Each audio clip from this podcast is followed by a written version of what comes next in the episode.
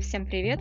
Добро пожаловать на 19 эфир подкаста «Все о кето». Сегодня я пригласила в гости свою давнишнюю подругу по Инстаграм, Татьяну Кетоком, и мы с ней обсудили кето-мифы, довольно известные, самые пугающие и самые неверные кето-мифы. А, мы разобрали их досконально для вас, и надеюсь, это вам поможет не бояться кето-диета, особенно если вы новичок и только-только подходите к кето, ходите вокруг да около и не знаете, с чего начать, и боитесь а, того, что написано в интернетах.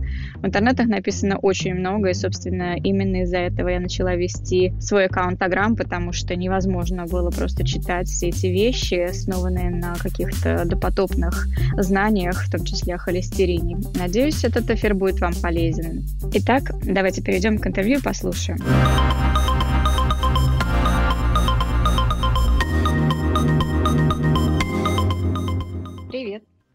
Добрый вечер. А, доброе утро. Добрый вечер. Добрый полдень.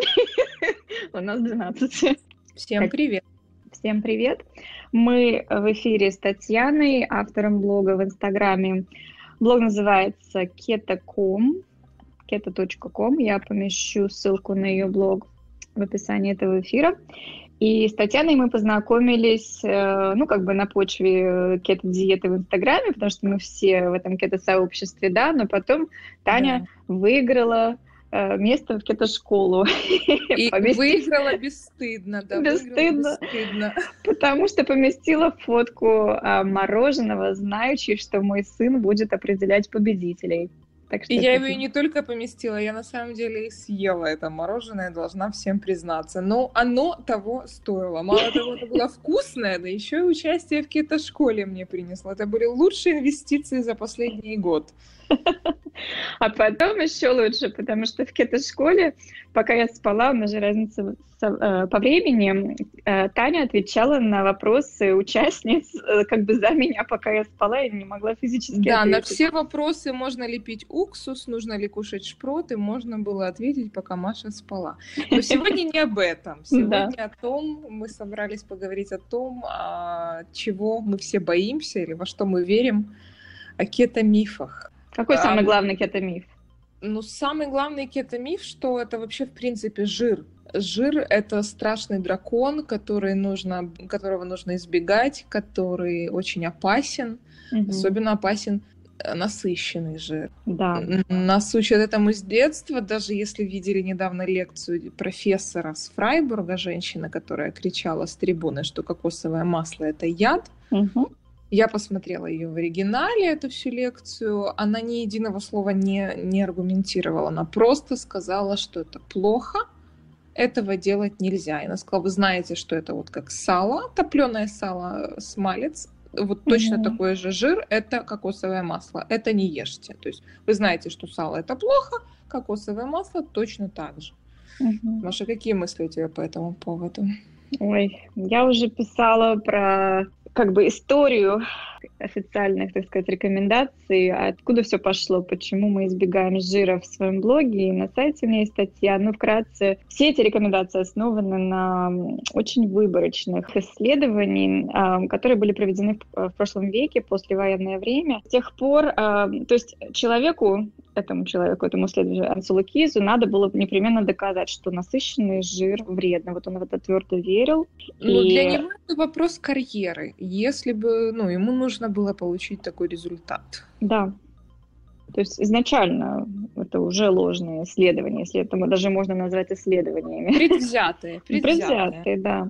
Очень предвзятые. Но он был очень убедительным человеком. Он смог убедить э, всех э, власть имеющим в то время. И там история долгая, можете почитать на блоге. Но вкратце вот именно так, что то, что нам рекомендуют вот э, с высот Минздрава и американского Минздрава, это неверно, можно так сказать. А насыщенный жир он не вреден. Короче, можно пойти на PubMed и найти миллион исследований, которые говорят можно о том, и что без, не вреден. и без PubMed немножко поразмыслить э, самостоятельно. Материнское молоко содержит насыщенный жир. Да, да. Детки, когда вот кто знает в районе года плюс-минус, почему-то у них просыпается здоровый аппетит к насыщенному жиру. Они хотят сала, Масло сливочное, бульоны очень любят, не просто так. Но более того, в материнском молоке, что удивительно, насыщенный жир вообще в комбинации с углеводами. И как бы это считается все равно лучшей едой да. для младенца. То есть это уже повод задуматься. Мы сейчас говорим, что насыщенный жир это уже не опасно, но опасно с углеводами. А материнское молоко да, вообще ставит под сомнение даже это убеждение. Поэтому я не удивлюсь, если лет через 15 мы уже начнем верить в что-то еще более смелое, чем просто в насыщенный жир. Угу. Плюс э, заметьте, а, вот эти все ненасыщенные наши жиры, эти все растительные масла, они появились э, после этих исследований о холестерине, и все это прям целая индустрия взрастилась. И за последние 50-60 лет насколько увеличился общий там, средний вес населения, процент ожирения, то есть, в принципе, заставляет задуматься. Да, ну чистый жир, э, чистый насыщенный жир – это животные жиры, это ну, кокосовое масло, это все то, что люди ели испокон веков, и при этом каким-то образом мозг увеличивался в, э, в ходе эволюции. То есть мы ели жирное мясо, и ничего страшного с нами не случалось. Да, мы умирали раньше, это другой вопрос, да. Еще один, кстати, миф о том, что вот мы придерживаемся этого эволюционного питания, а все наши предки умирали в возрасте, там, не доживая до 30, 30 лет, как бы 30 лет и максимум, да. А на самом деле те, кого, ну, кто не умирал от бактерий, инфекций и, ну, собственно, травм. Опас, оп, опасностей, да, травм. Да, они могли дожить даже до 94 лет, и это доказано антропологическими исследованиями. То есть, да, их было мало, но они были, и они были очень здоровые при этом, когда умирали. Ну так вот, да, и жир бывает разный, это надо тоже понимать. Жир бывает вредный, тот самый искусственно насыщенный жир, который делается на фабрике, называется маргарин или гидрогенизированное масло, да, и есть э, натуральный Я называю жир. такое вот кето техническим кето. То есть технически вы можете оставаться в кетозе, кушая копченую рыбу, кушая растительные масла, то есть как бы майонез из магазина, возможно оставаться в кетозе технически, но зачем это нужно? Зачем да. это кому-то нужно? То есть вы пробудете так долго, но рано или поздно все эти воспалительные процессы, провокации организм не выдержит, поэтому... Да, потом виновата Да, кета. потом, конечно, виновата кета. Поэтому, кто боится жира, вы правильно делаете, потому что нужно, если вы боитесь, нужно изучить вопрос. И когда вы вопрос угу. немножко изучите, страх пройдет, и придет понимание, что жир бывает разный. Вот. Но в целом, да. кому лень читать, пожалуйста, милости просим, просим наш блог, задавайте вопросы, вся информация есть. Но я надеюсь, все уже поняли, что растительные семечковые масла – это не хорошая альтернатива для ежедневного питания. Хотя нам говорят, что они полезны ну, для сердца и В теории, далее. если скушать, например, горсть каких-то семечек, прямо вот свежих, наверное, плохо не будет. Но если взять аналог этих семечек или вот масла, то, во-первых, это будет два стакана ложки масла там. Плюс это, это да. масло пройдет очень много этапов очистки, рафинации, выдавливания. Возможно, будет прогрето в какой-то момент или добавлено вот этот хиксан, который добавляют в рапсовое масло. Да но мы все равно mm-hmm. будем кричать, что это якобы омега-3. Поэтому mm-hmm. жира бояться стоит только с той точки зрения, чтобы его изучить. Вот когда вы его изучите, вы будете знать, какой жир хороший, а какой плохой. И насыщенность жира смущать вас не будет абсолютно. И будете кушать с коллегами масло намазывать на стейки, слышать разговоры о холестерине. Так, так, о холестерине. Но у нас уже был большой эфир про холестерин отдельно. Советую обратиться, если вы еще не слушали. Но, да, опять же, нет.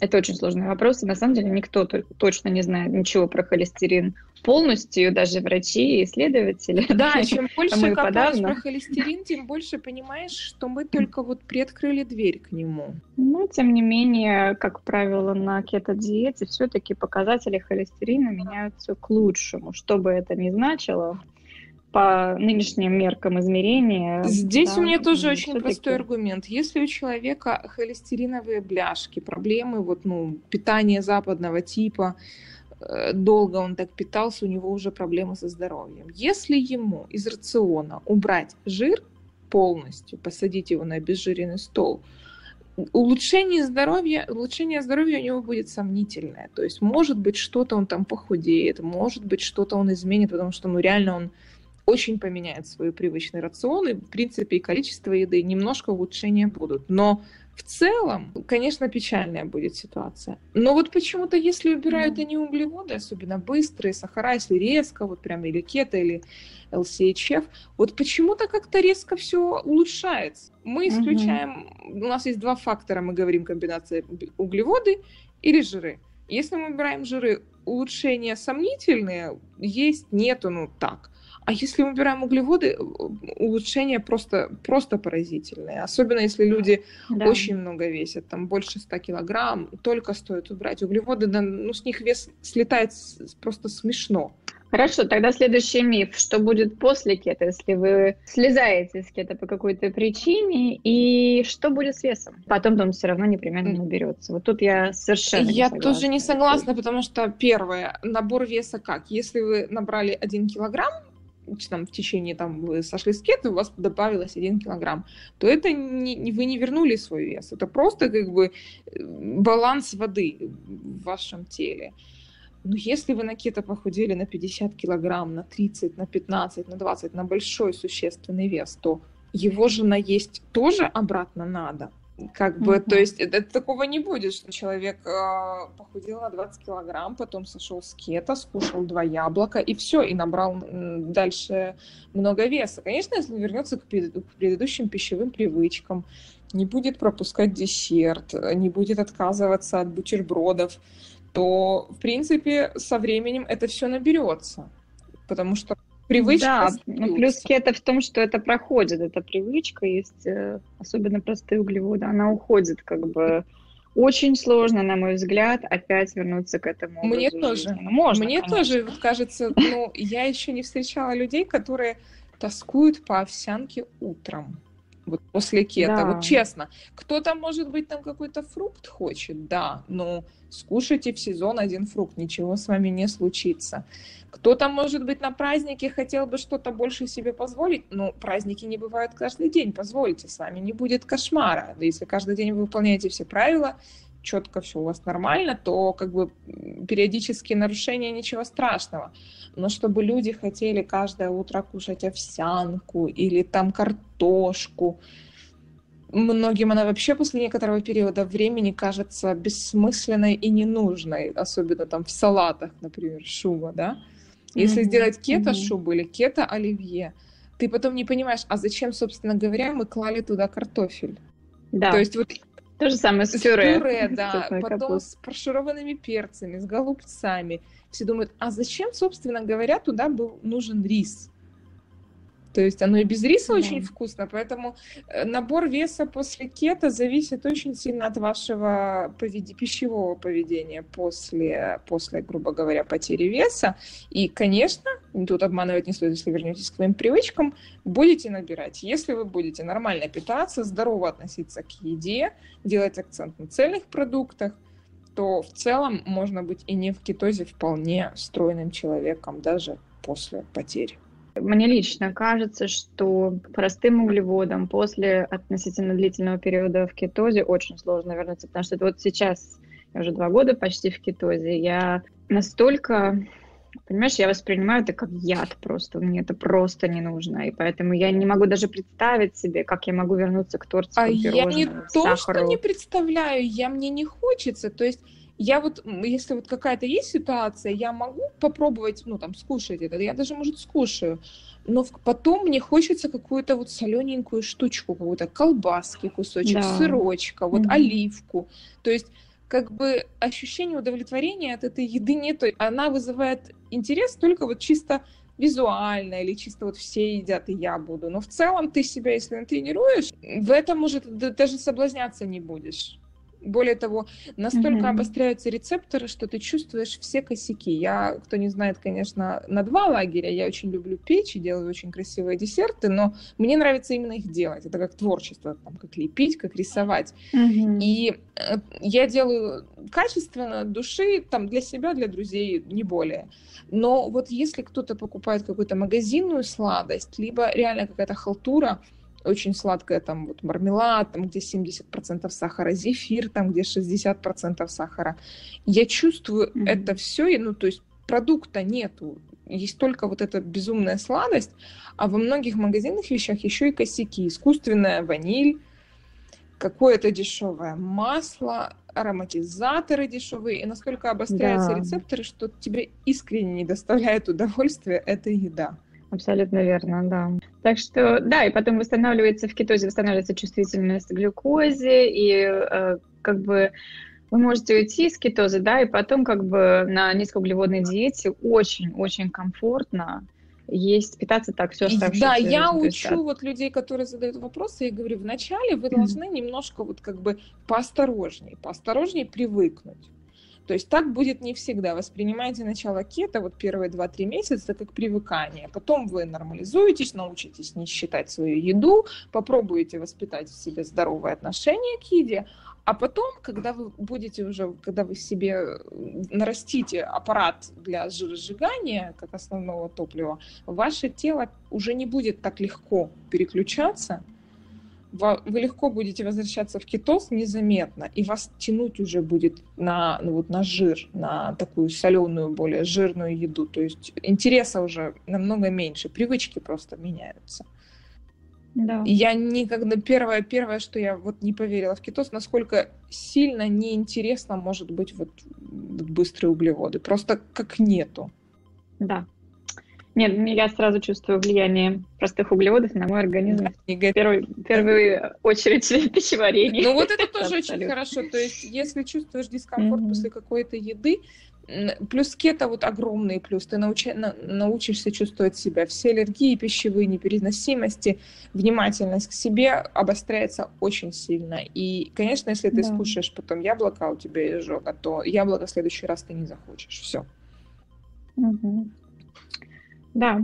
Ну, следующий миф, наверное, это кетоацидоз. Будем говорить. Ну, кетоацидоз это так мило а, об этом говорить. Люди знают, слышат какое-то похожее слово, а что за этим стоит, они вообще не понимают. То есть тут один простой ответ, очень просто. Ребята, у вас здоровый организм, он намного хитрее, чем вы думаете. Он не даст вам просто так умереть от кетоацидоза. Да. Он сделает все, чтобы вас оттуда выбросить, потому что у вас функционирует поджелудочная и выделяются все нормальные гормоны. Более того, вы себя можете загонять в самый-самый глубокий кетоз, но ваш мозг все равно найдет способ сделать маленькую необходимую часть углеводов для каких-то там процессов для глюкозозависимых тканей, там в сетчатке глаза, в почках, у женщин в яичниках, в гипофизе. То есть там минимум какой-то есть, и вы можете вообще ничего никогда в жизни не есть, полгода голодать, но ваш организм умудрится и сделает. Точно так же с кетоацидозом. Он, он вас просто не даст вам туда скатиться. Да, я бы добавила, что это нормальная реакция. То есть вот ты так описала, как будто это стресс для организма. На самом деле нет. Я просто хочу подчеркнуть это. Я понимаю, что ты это и знаешь. Я просто хочу подчеркнуть, что, чтобы... Возможно, как бы людям тоже интересно. Да, что это не стресс, что это нормальная реакция, как бы нормальные физиологические процессы. Действительно, у нас очень много этих систем обратной связи, которые регулируют кислотность крови, поэтому... Более того, кто боится, кто боится, эм, женщины на поздних сроках беременности ночами входят в кетоз чтобы они не кушали. Да. Это часть э, развития, часть необходимая для того, чтобы плод развивался должным образом. То есть это научно доказанный факт. Младенцы рождаются в состоянии кетоза, и первый месяц учатся, ну, периодически из него выходят, и в итоге там в силу разных процессов переключаются на глюкозу. Но в целом и грудное вскармливание, и при рождении э, кетоз является основным состоянием младенца. Да, тоже, кстати, миф можно подчеркнуть да. э, отношение кето-диеты к беременности и к э, вскармливанию. То есть это совершенно не опасно. Ну, тут важно, если... важно обозначить, да. Если, да. Но обозначить. обозначить важно то, что заранее это делается. Конечно, если вы кормите ребенка, у вас маленький младенец, да. и вы начинаете колоссально менять. Здоровые люди часто вот из-за такого перехода, болезни предыдущие, опыт диет, переход сложный бывает. Бывает грипп, бывает там упадок сил. А женщине, которая кормит, это еще дополнительный стресс. Она плохо спит, ей нужно тратить да. энергию на производство молока. Во время грудного вскармливания беременности кето мы не начинаем никогда. Никому не рекомендуем. Но если вы делали это раньше, уходить, менять, возвращать булочки в рацион смысла нету. Просто продолжайте. Поверьте, гормоны заставят в какой-то момент скушать у вас картошки если она вам будет mm-hmm. очень нужна. Просто ну, не позволяйте обманывать себя рецепторами, вот, сладостью, искусственной едой, там, крупами в больших количествах. Нет, не надо. Я бы сказала, во время беременности точно не надо резко начинать кетоз и подготовиться заранее. В принципе, как бы если уже планируете беременность, то и это запланируете, если планируете кето беременность проводить. Ну, да, то есть Таня права, потому что вас может потянуть очень реально в первый триместр на углеводы, и это совершенно нормально. Вот, тем не менее, конечно же, речь идет о сложных углеводах. Вот, а насчет грудного вскармливания, я бы не сказала совсем никогда-никогда, я все-таки советую просто плавно входить в кетоз, постепенно поднимать жиры, потому что тогда адаптация, ну, если как бы знать уже процессы электролита и понимать, как все это работает, то, ну, возможно, очень даже спокойно войти в кетоз всего без... женщины бросаются в омут с головой, женщина, которая кормит, которая только родила. Кета выбирает да. почему? Потому что ей пообещали 20 килограмм за две недели. Да. И, конечно да, же, она должна момент. закупить все масла и подсчитывать углеводы даже из желтка. Поэтому mm-hmm. здесь вот нужно осторожно. Это точно так же, как алкоголь у беременных. То есть там есть какой-то э, порог, который плацента еще сдерживает алкоголя, но никто не рискует э, даже каплю алкоголя дать, потому что ты никогда не знаешь. То есть физиологически там барьер какой-то есть, но таких рисков на, на себя никто не возьмет, поэтому это не повод кушать мусор во время грудного вскармливания и оправдывать я ем за двоих, или это нужно не мне, это нужно ребенку. Но начинать не надо. Вот резко прям вообще не надо. Ну да, ключевое слово резко, мне кажется. А давай немножко поменяем э, курс и э, поговорим про кетоз и спорт, что они несовместимы, это тоже часто имею, что для спорта нужны все эти макароны, углеводные заправки перед соревнованиями, знаешь, что-то все. Ну, стоит обозначить, что имеется в виду под спортом. Если человек профессиональный атлет, и для него это карьера медали, то, наверное, пускай этим занимается его тренер и он сам, потому что конкуренция и все такое. То есть это совсем другие вещи. Это две тренировки в день, шесть тренировок в неделю. То есть работа, грубо говоря, на износ. Если мы говорим о людях, которые просто хотят, хотят быть, ну, заниматься физкультурой, спортом, чтобы быть здоровыми и сильными, то тут я вообще не вижу никаких проблем. Вот mm-hmm. вообще не вижу. То есть вы будете заниматься, возможно, даже вы сможете заниматься меньше, а выглядеть так же. Или лучше. Ну, или лучше, да. Как это произошло в моем Не убиваться, убиваться меньше, выглядеть лучше, чувствовать мышцы лучше. То есть, конечно, в самом начале у вас огромный стресс, возможны разные реакции. Конечно, у многих, может, кто молодой, здоровый, бодрый, у того все классно пройдет. То есть он даже там не заметит. Но в целом реакции возможны разные. Кто-то там сахар у него падает, у кого-то настроение, у кого-то веса, у кого-то сердце бьется. Но в целом Главный подход – дать себе время привыкнуть. Да, ты силовыми занимаешься? Да, я занимаюсь силовыми, силовыми занимаюсь. И, ну как, mm-hmm. я не могу сказать, что я какой-то спортсмен, я просто это делаю как вот гигиена тела, для того, чтобы мышцы, mm-hmm. я знала, для чего они нужны. У меня мало образ а... жизни.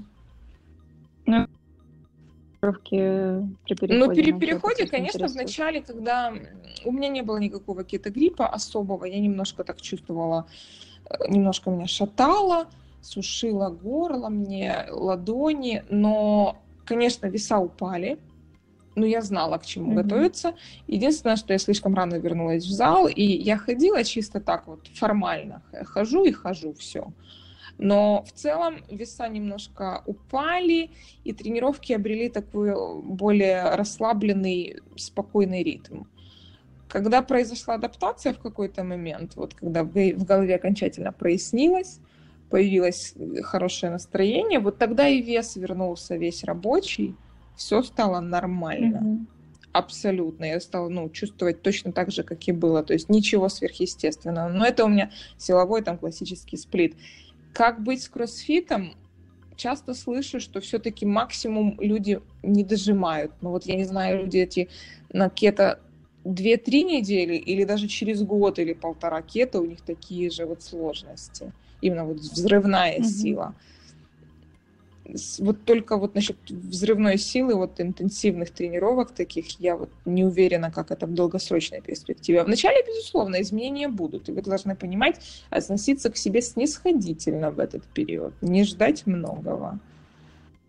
Угу. Да, у меня это заняло где-то 4 месяца. Да? Ну, вот у меня Когда действительно все веса упали, и я не могла ничего сжать. Да.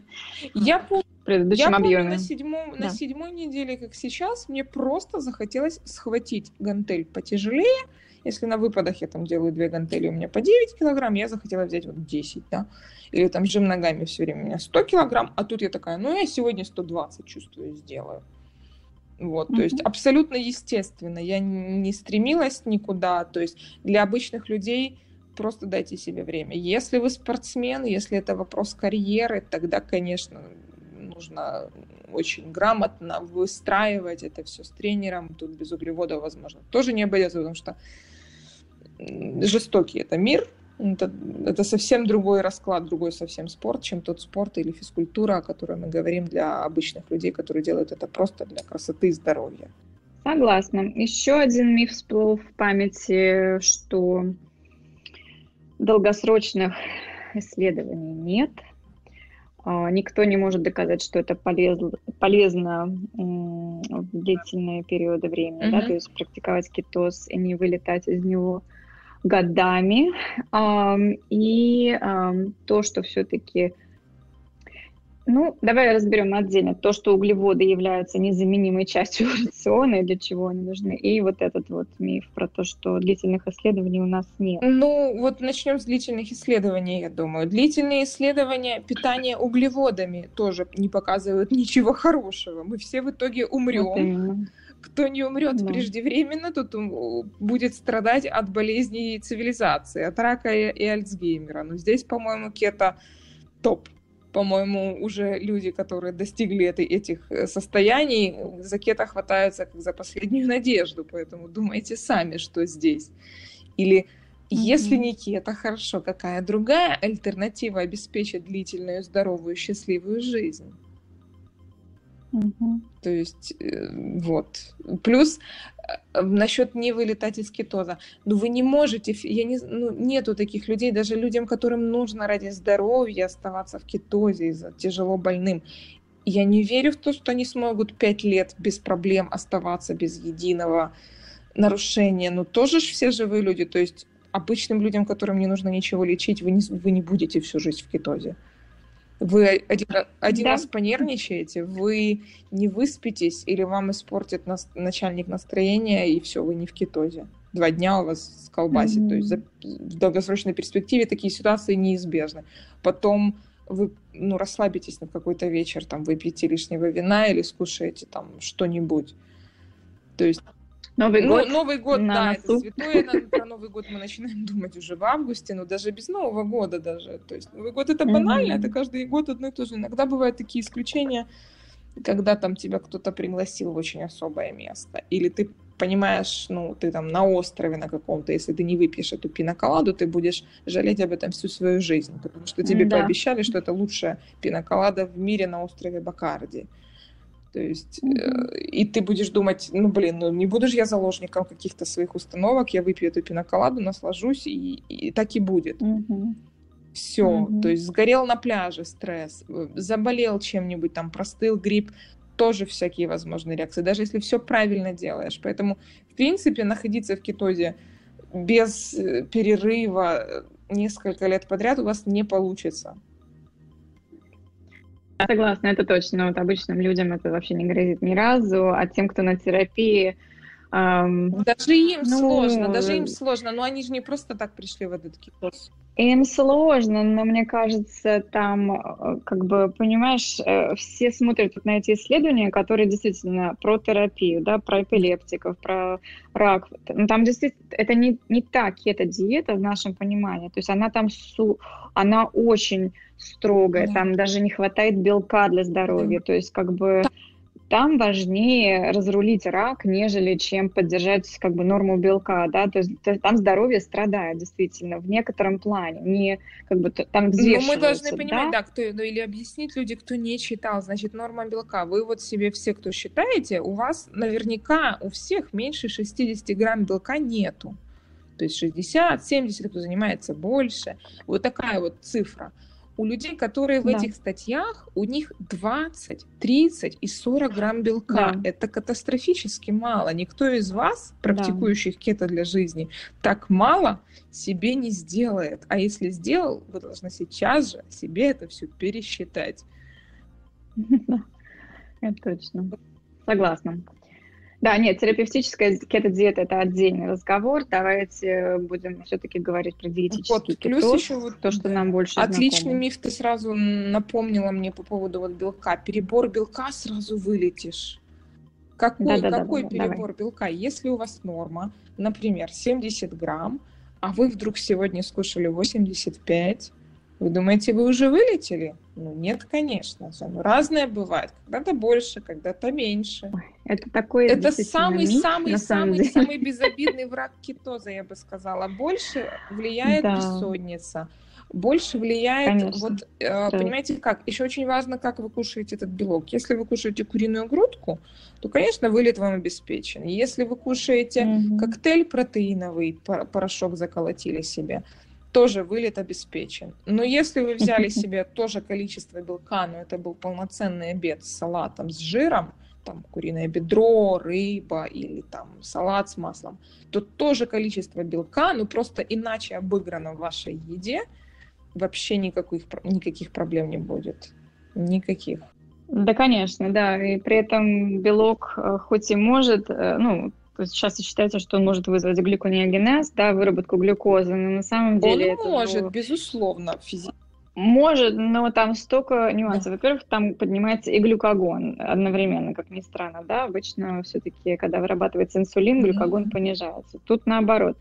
Потом э, качество белка, вот как э, Таня сказала, действительно вид белка, насколько он жирный, это тоже огромную роль играет. Вид белка даже в плане вида животного mm играет. Ну, безусловно, моло- Есть... молочный белок, конечно, активнее, активнее в этом плане. Да.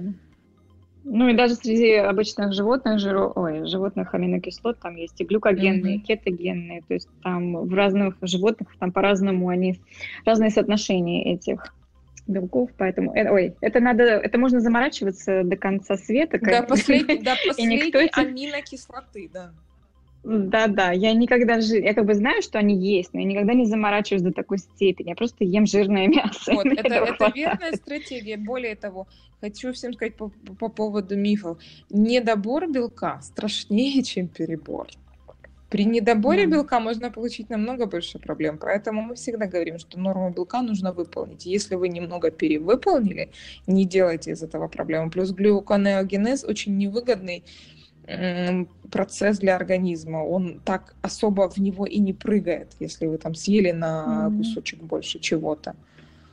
Поэтому mm-hmm. это вот огромный миф, что вот сразу все, все, все. Многие люди еще верят, что нужно зажирнять специально до пропорции. То есть, если они кушают куриное бедро, а там вот на 3 грамма не хватает жира, то нужно обязательно эти 3 грамма сверху добавить. Тоже mm-hmm. огромный миф. Нет, жир мы доедаем только если нам голодно. Если мы хотим кушать, мы его доедаем. Да. В противном случае ничего супер зажирнять не стоит. Да. Ну, часто, опять же, миф тоже, что кето – это сплошной жир, сплошное сало, сплошное, я не знаю, сливочное масло банками, да, mm-hmm. то есть это далеко не так, и я часто говорю, что когда я хожу, например, в ресторан, и как бы никто не знает, что я на кето, никто не подумает, что я на я... кето, то есть я может быть, я не закажу рис, но моя тарелка выглядит совершенно обычно. То есть там кусок мяса, там салат. Вот и все. И просто к салату, если есть желание, масло заказать себе, да? То есть, Конечно, а почему да, ты, когда да. ты кладешь, э, опять же, это к первому самому насыщенному жиру, когда ты к мясу кладешь кусок сливочного масла, о боже, это холестерин, а если ты салат поливаешь оливковым маслом, ой, это ж ну, полезно. То есть mm-hmm. очень да, классные верования. Так, еще очень интересный тоже отчасти миф, что, ну или миф, а, значит, если мы на кето, нам нужно очень много витаминов, и это витамины должны быть из волшебного секретного раздела iHerb. Иначе, иначе мы умрем, и вот только с витаминами. Все органы отвалятся. Ну, я, ты знаешь мою версию, как бы кето-диеты, все-таки я стараюсь без добавок. Я точно так по же, возможности. поэтому сегодня мы вдвоем и здесь. Да, ну вот мы просто с Катей, когда ведем подкаст, мы, мы немножко расходимся в этом. И у нее, и у меня, мне кажется, есть эм, как бы доказательства своим mm-hmm.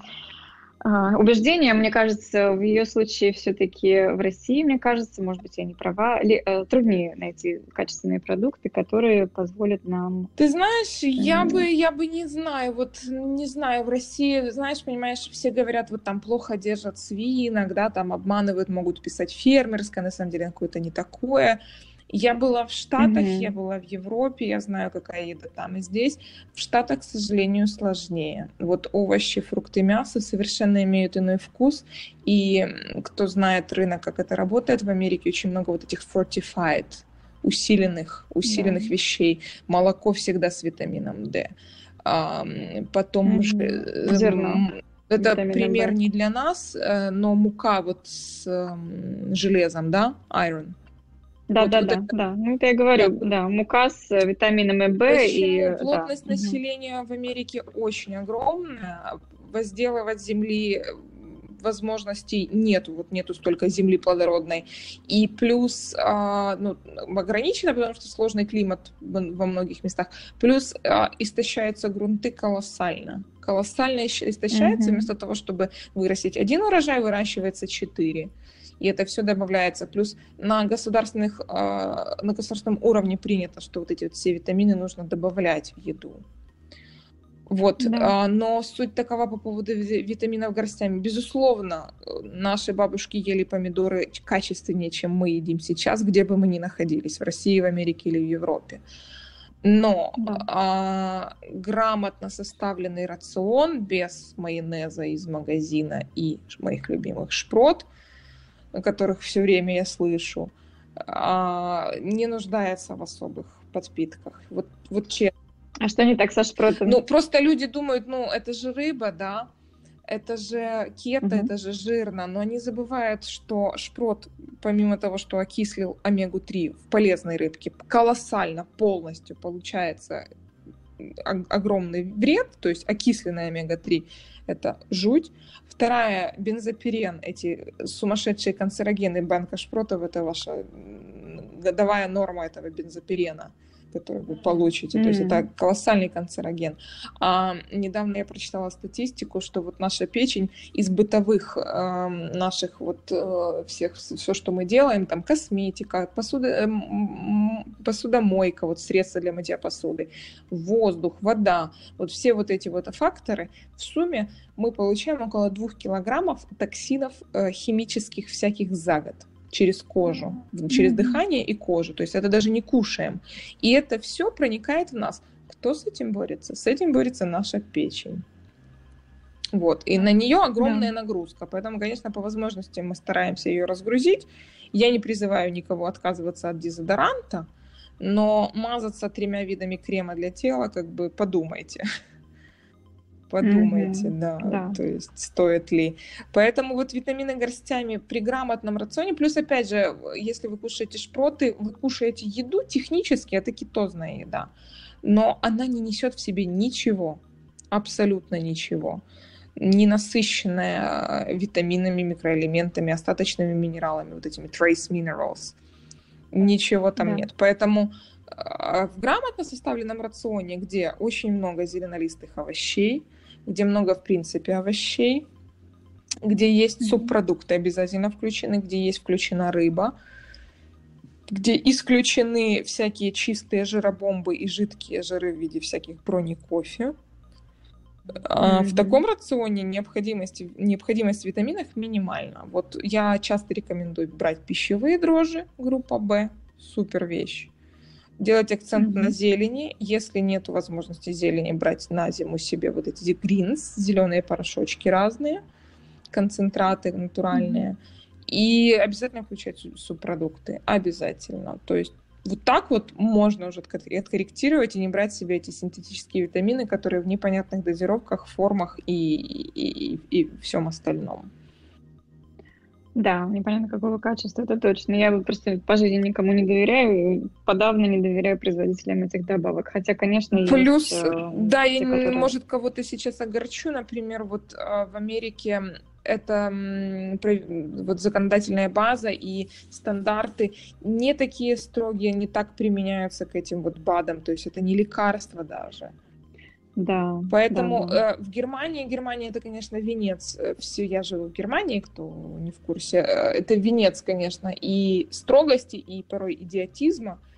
То есть тут все сразу. Но iHerb сюда не пускают. Я не знаю, mm-hmm. чем он им не угодил, но были там ситуации, и у немцев все четко нет. Мы вас не пускаем, вы должны все сертифицировать, mm-hmm. все должно быть через. Ну, порой это доходит, конечно, до смешного, но в данном случае вот нет, не пускают. А я скажу просто, э, люди до конца еще не знают, например, там э, какой-то витамин вы купите в банке, но к нему еще должно прилагаться миллион коэнзимов. И э, никто еще до конца не знает, какому минералу нужно прилагать какие коэнзимы, чтобы это был полный продукт, так сказать, легко усваиваемый продукт.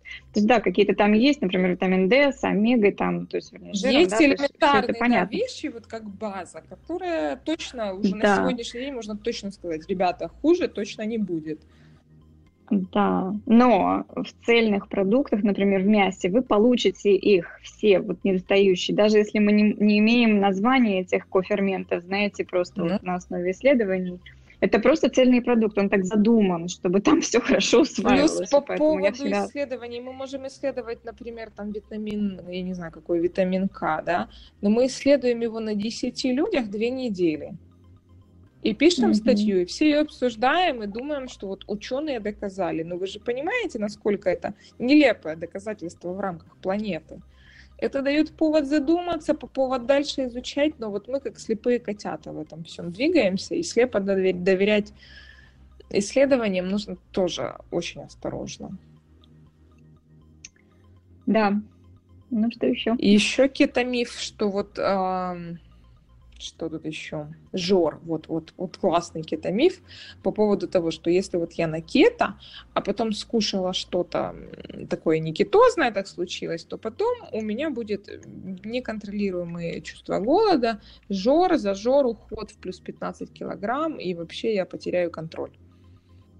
Mm-hmm. Ну, на самом-то деле, если вы спокойно относитесь к еде и скушаете, например, что-то, то прислушиваясь к себе, вы не почувствуете ничего особенного. Это чисто психологическое. То есть нельзя скушать да. печеньку, а потом 10 дней не взять себя в руки. То есть если такое происходит, это что-то на психологическом уровне. Разбирайтесь именно там. Физиологически mm-hmm. 10 дней колбасить вас точно после печеньки не будет. Да. Конечно, если сравнивать, если вы кушаете яичницу на беконе, или овсянку, то после яичницы на беконе голод придет там часов через 7, а после овсянки через 3. Но это не будет mm-hmm. какой-то сумасшедший жор. Вы вспомните люди, которые вот полные, да, я не могу сказать, что все они прям жрали как не в себя постоянно. Они просто ели много, ели ну, нехорошо, но у них не было трясучки такой, что там, я не знаю, они брали с собой, обкладывались едой и боялись без еды выйти на улицу на два часа с ребенком погулять.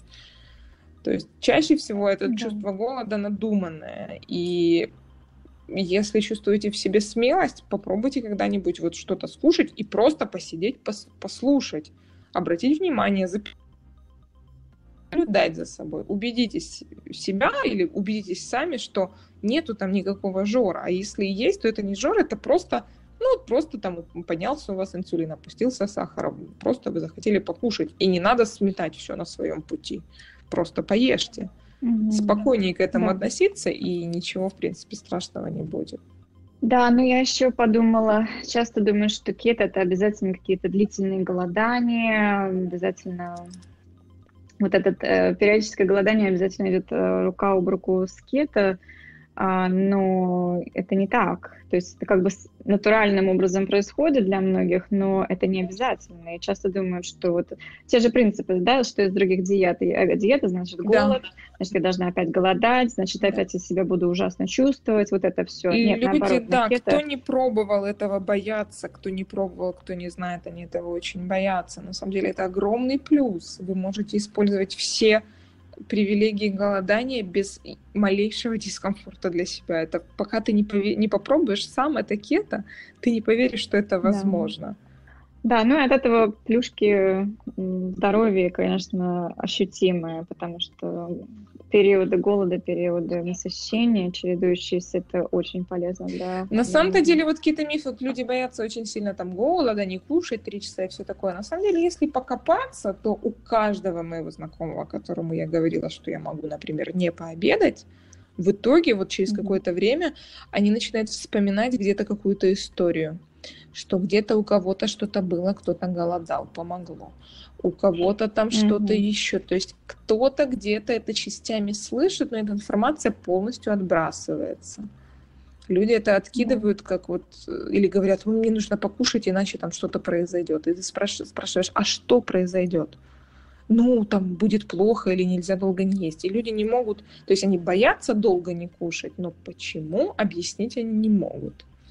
Самый главный миф все-таки до сих пор, мне кажется, это то, что углеводы нужны. Вот, знаешь, я иногда высовываюсь из своей уютной конурки в моем блоге в Инстаграме и лезу, знаешь, в блоге правильного питания, ЗОЖи и так далее, просто ради того, чтобы да.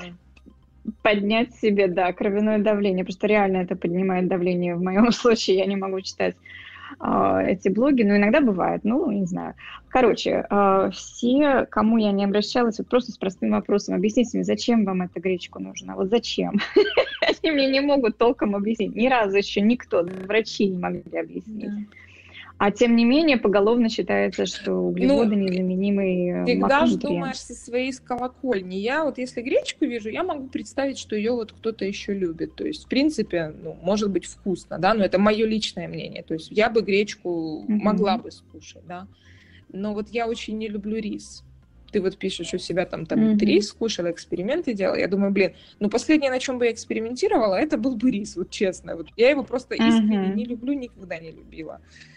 Вот, поэтому, да, тяжело, конечно, понять, всегда думаешь со своей колокольни, но если бы мне кто-нибудь пару лет назад сказал, что такое вот какие-то возможно, что там 7 часов или 8 часов тебе после обычного завтрака не хочется кушать, что тебе приносят дорогущий какой-то торт или конфеты ручной работы, а тебе просто неинтересно на них смотреть. Ну, интересно посмотреть просто как на игрушку, но это не вызывает аппетита. Mm-hmm. Потом ты ради вежливости можешь одну попробовать, и ты чувствуешь, что это там один вот этот вот, ну, какао там мало, совсем мало, и ты чувствуешь вот мыльную такую сладкую какую-то массу, и да. я не могла поверить, я бы не поверила ни за что. Поэтому через все надо пройти, кто сомневается вперед.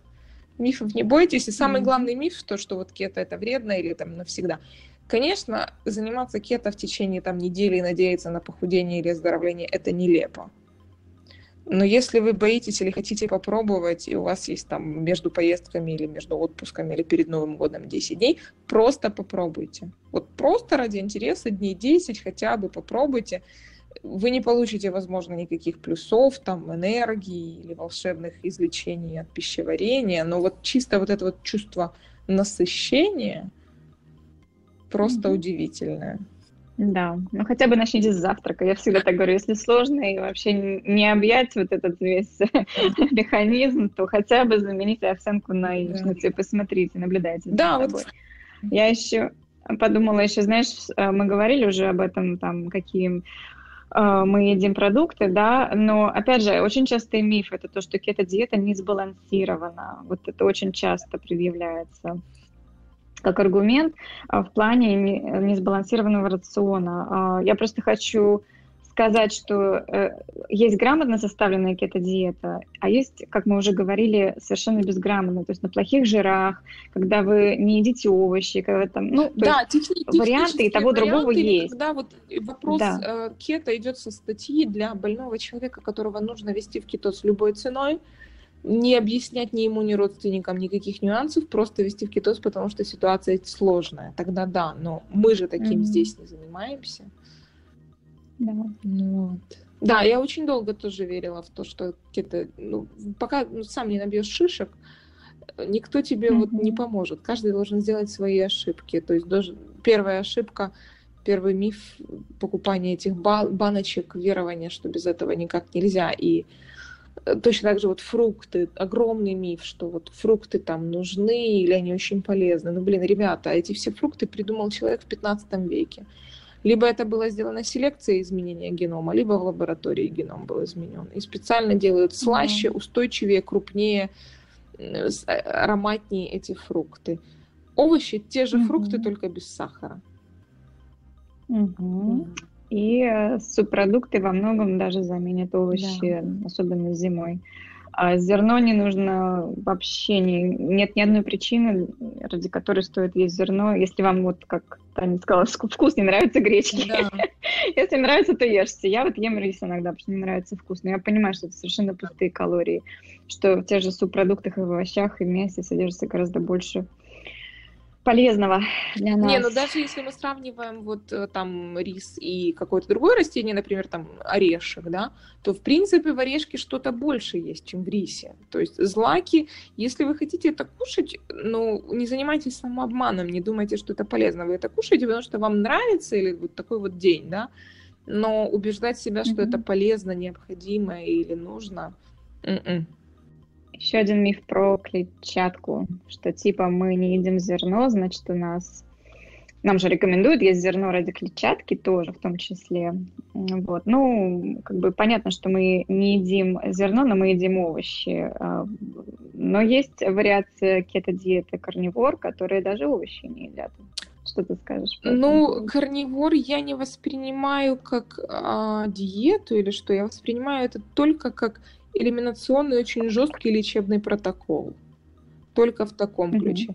Конечно, есть люди, которые говорят, что у них все прекрасно. Для меня это немножко удивительно. Я не представляю, как бы я лично могла быть э, на карниворе. Но я верю, что это правда конкретные случаи, когда им лучше так. У которых, возможно, yeah. огромная чувствительность где-то в кишечнике на эти все фитаты и прочую ерунду, которая происходит из растений, возможно, им так действительно лучше. То есть а, этот карнивор рвет любой шаблон. Если кета порвала вот что-то, то карнивор рвет просто все, потому что с самого маленького детства родители учили, что в Китае есть смертная казнь, человека кормят мясом, и он умирает. Это, это я не шучу, я не знаю, возможно, ты уже давно вот не была в этих наших краях, этот миф тебя обошел. Но это вот то же самое, да, Обошел. если будешь кушать а, семечки, у тебя будет аппендицит, или скушаешь какое-то зернышко, да, да. растет в животе. Вот, э, вот это из той, из той серии тоже такой миф. То есть карнивор этот миф рвет полностью, полностью mm-hmm. в клочья. Mm-hmm. Есть люди, которым действительно так лучше. Но опять же, мы сравниваем, как лучше, возможно, у них были состояния здоровья, которые были просто неприемлемы для жизни, которым было реально плохо и сложно. И это элиминацион, э, э, э, этот карнивор им сделал ну, более комфортные условия. Но в целом, будьте осторожны, ребята, с карнивором. Не торопитесь, это так, пока еще рано этим заниматься, с моей точки зрения. Ну да, я соглашусь, что сходу с бегу в карнивор нельзя прыгать вообще по-любому. Вот э, мы знаем много уже людей, ну немного, но некоторых, которые долгое время пробовали в кетозе, в таком хорошем качественном кетозе, и только потом, после того, как наладилось пищеварение, они способны, mm-hmm. стали усваивать это мясо и, и э, Потом уже решили попробовать карнивор. Я считаю, что если как-то, вот как ты говоришь, в плане элиминационной диеты, обычному человеку сложно будет, сложно с карнивором. Да, это да. будет сложно, но опять же, если мы говорим про клетчатку, огромный миф, что вот она нам нужна, без нее будет очень плохо. Друзья, позвольте на пару секунд прервать наш эфир и рассказать вам о кето-школе. Кето-школа – это обучающий проект, в котором вы получите систему знаний по кето-диете. Один вариант кето-школы с поддержкой моей и врача-эндокринолога, другой без, но информация одна и та же – Курс «Кето-школа ПРО» с поддержкой доктора-эндокринолога Диляры Лебедевой позволит вам грамотно пройти адаптацию, поможет избежать частых ошибок и даст вам вектор к действию, какие анализы сдавать, как их интерпретировать, прием каких добавок стоит обсудить со своим врачом и так далее. Мы каждый день отвечаем на ваши вопросы в закрытой группе в Инстаграм. Пару раз в неделю у нас видеоэфиры. Мы дадим вам списки продуктов, примерное меню на три дня и вкусные кето-рецепты. Многие участники в своих отзывах отмечают то, что в кетошколе информация подается простым, доступным языком. В интернете огромное количество разнообразной информации про кето-диету, и наш проект был задуман для того, чтобы помочь вам разобраться в нюансах и сделать это питание доступным и несложным. Но самое главное – это то, что приступить к обучению вы можете сразу же после оплаты. Доступ к материалам курса сохраняется на целых три месяца, а поддержка в группе вообще не ограничена. То есть вы можете перейти на кето-диету в удобном для вас темпе, и мы будем поддерживать вас в любой момент. Темы кето-школы разнообразные – и спорт, и гормоны, и вегетарианская кето. Мы ждем вас. Подробно о кето-школе можно узнать на сайте ketopower.ru. Ну, суть такова, что мы говорим, да, мы верим в то, что клетчатка нужна, но нелепо отрицать, что есть люди, которым без нее прекрасно. Да. Это не значит, что так будет всем, это не значит, что это стоит бегом пробовать, но отрицать, что такое есть, и у людей все нормально, и с анализами, и с самочувствием, и внешним видом, и здоровьем, было бы просто самообманом. А самообман я не люблю. Есть люди, которым прекрасно на этом. Это точно. Да, а еще мне всплыло, что кетоз, эм, эм, конечно, это применимо ко всем органам, в том числе и печени, но особенно почки. Думают, что почки страдают от кетоза, потому что у нас типа много мяса. Но, опять же, у нас очень умеренное количество белка. А что такое умеренный белок? Это белок без избытка и без недостатка. Ровно столько, сколько нужно для здоровья. Вот. Но очень часто думаю, что вот пострадают почки, пострадает печень, пострадает я Знаю даже, я даже знаю, откуда идут эти мифы. Это из фотографий в Инстаграме, потому что жир, когда масло положить на стейк, он тает. Если жиром залить салат, его не видно, и в кадре всегда только кусок мяса. Но на самом-то mm-hmm. деле первый кусок не такой большой, кусок второй не каждый день, а в третий всегда есть вокруг или в куске мяса, или в салате, или где-нибудь еще рядом, еще есть всякий жир. Поэтому, ну, и плюс люди забывают на других диетах, сколько они едят. Если мы говорим на такой норме, там, 60-70, там, до сотни для разных людей грамм белка в день, поверьте, кто занимается вот фитнесом, вы один коктейль выпиваете 30 грамм. Это вы еще не ели. Mm-hmm. Это вот 30 грамм уже белка сразу. То есть mm-hmm. они даже, многие люди выпивают этот коктейль даже не как еду, а вот в зале прямо в раздевалке домой доехать еще на, вот на коктейле надо, а потом уже кушать. Поэтому тут это, по-моему, совсем нелепый миф по поводу убивает почки. Кто это говорит или какие-то органы, я бы очень хотела услышать детальное обоснование, механизм, как, почему и, и что. Ну, детальное обоснование вреда для почек есть при большом потреблении фруктозы. Да, ну у диабетиков это очень Да, но, к сожалению, про фруктозу уже не все знают. Но все, кто нас слушает, я надеюсь, уже знают, что фруктоза это плохо. А почему плохо? Потому что сахар наполовину состоит из, ну, из фруктозы. Одна молекула фруктозы, одна глюкозы. Вот все. То есть как бы вот отсюда ваша фруктоза, не, не из яблочка, да. а с дачи, с дачи яблочка. А еще с фруктозного сиропа, а из фруктозного... которым ну, напичканы все продукты сироп, в Штатах, вот опять, по крайней мере. Это, это, это момент в Штатах, в России, в Европе. Он mm-hmm. не настолько популярен, его не настолько можно часто встретить. Бывают другие вещи. Но, mm-hmm. с другой стороны, здесь вот очень популяризируется сироп агавы, мед, как, здоров, вот, как вот, здоровые, да. сироп топинамбура даже есть, как здоровые альтернативы, или вот кокосовый нектар, кокосовый сахар. Mm-hmm. Тоже, то есть э, будьте внимательны, я думаю, все, кто нас слушает, знают уже, что мед ничем не лучше сахара.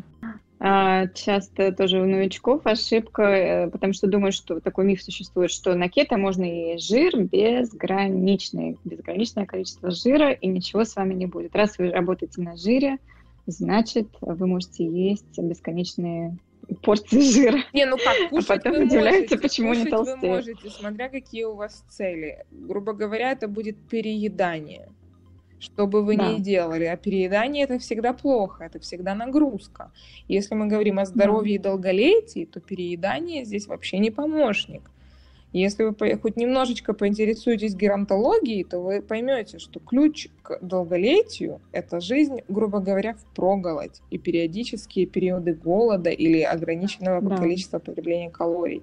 Поэтому даже если вы едите хорошие калории, самое лучшее на свете масло нашли или, или что-то там еще, счастливых коровок, стейки, все это жирное, то переедание в целом это нагрузка на организм, которая расходует ваш ресурс. Поэтому не надо этого делать. И, конечно, сложно и переесть, и сложно набрать вес этим жиром, если только жир в рационе. Но в целом не надо этого делать. Можно. Ну, кто-то умудряется, тем не менее. Мне часто такое приходит в почту, в личку. Люди реально едят масло пачками. Я, я сама лично не могу есть масло пачками. Ну, ты знаешь, это, это отголоски прошлых ПП experience ов и опытов и дюканов, потому да. что я первый, я никогда да. так бы ну, и не набирала, и не худела, но ППшкой грешила и mm-hmm. как бы верила в святость кура-груди, кура-груди и огурца, то первые три месяца кето моя лучшая еда это было сливочное масло, потому что оно было вкусное. Я на момент кето там прожила уже в Германии пять лет, здесь этот э, ирландское разное, местное, альпийское – оно совсем иное, чем то, которое я выросла в Киеве. И я его здесь, живя несколько, много лет, я его не пробовала даже. Я не знала, что тут такой священный грааль на полке лежит, а я мимо прохожу. Поэтому тут это как бы для начинающих, да, для начинающих да, надо да. вот наесться этого, этой запрещеночки бывшей. Угу. Ну, еще э, в том же ключе, чем глубже кетоз, тем больше вы похудеете. Это великолепный это просто такой... миф. Да, это великолепно. Да. Но, ребята, вы можете усилить свой кетоз и кетоны в крови, напившись э, масла, да? Mm-hmm. Вы взлетите в кетонах. А как вы похудеете, если MCT масло и кетоны из него? Это, в принципе, энергия и, в принципе, калории и стресс для организма, потому что вы взбадриваетесь очень сильно. То есть миллион научных статей у Маши, по-моему, пару постов есть по поводу глубины кетоза, что глубина кетоза никак не коррелируется с степенью вашего похудения. Да.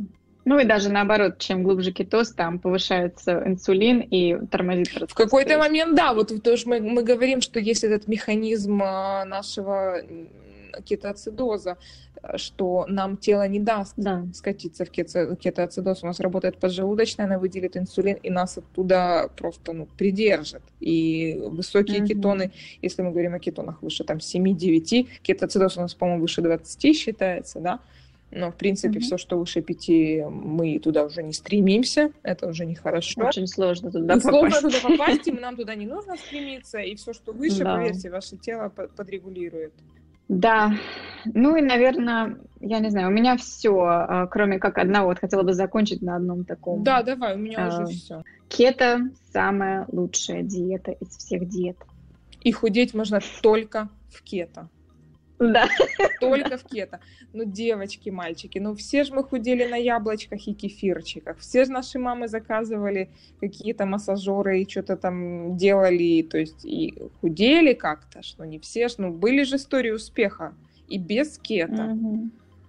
Поэтому худеть можно и без кетоза. И на LCHF тоже можно худеть. И даже на яблочках и на кефирчике можно худеть. Только это же неинтересно, это же невкусно, это же голодно. Поэтому первое, похудеть можно и без кетоза, это правда. Говорить, что кетоз это единственный метод или единственный адекватный или действующий метод тоже было бы нелепо можно и без него.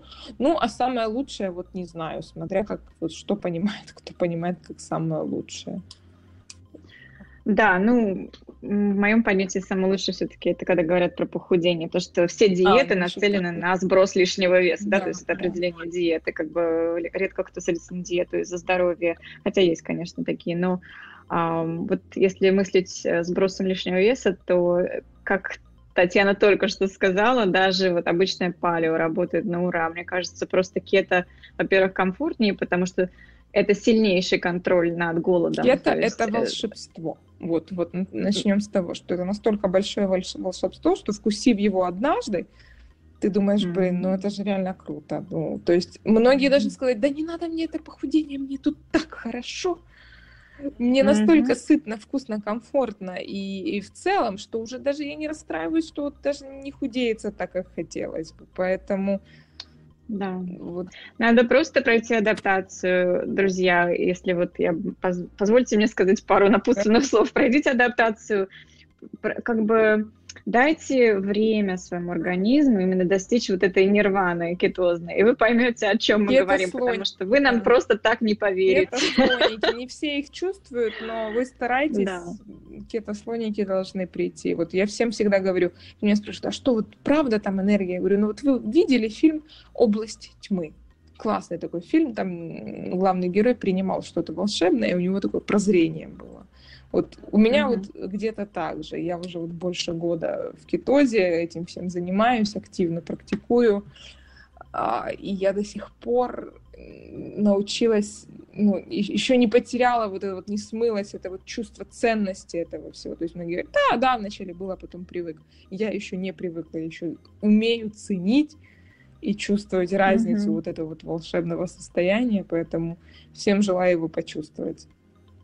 Да, ну у меня то же самое. Все, кто меня уже слушает, знают, потому что я ничего не лечила, я просто тупо хотела сбросить лишний вес, а потом поняла, что это всего лишь верхушка айсберга. Да, а я хотела вкусно теперь... покушать, потому что я боялась mm-hmm. кушать, кушать вкусно раньше. Mm-hmm. Я просто боялась. Тоже, да. Я не mm-hmm. веса никаких там проблем, мне я просто боялась. Ясно.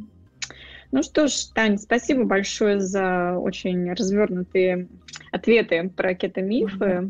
И тебе спасибо, а... Мари, за инициативу. Очень хорошая инициатива. Да, я бы хотела с тобой еще раз поговорить, но на тему путешествий. Ты недавно была в Китае, да? Да, ну я, я и... много путешествую, да, и с удовольствием поговорю на эту тему. Плюс еще у меня тема была про кетострахи, идея поговорить. Я спрашивала Хорошая идея, да. Да, угу. то есть я думаю, не переключайтесь, все еще да? впереди. Да. Увидимся в будущем, да. Ну что ж, до свидания, до следующего эфира.